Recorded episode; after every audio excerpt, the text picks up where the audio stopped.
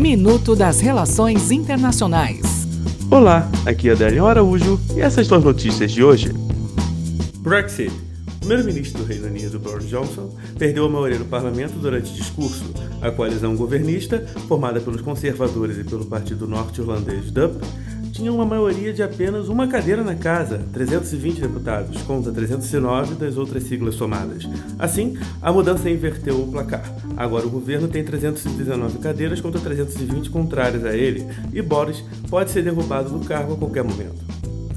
Tráfico de pessoas. Cinco homens foram presos na Coreia do Sul suspeitos de prostituir sete mulheres brasileiras depois de convencê-las a viajar para o país asiático com a promessa de que elas poderiam se tornar artistas do K-pop, expressão designada mundialmente à música pop sul-coreana.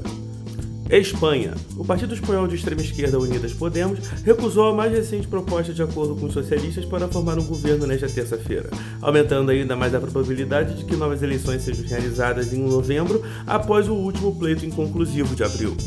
Até o próximo minuto. Enquanto isso, aproveite mais conteúdo no portal seire.news.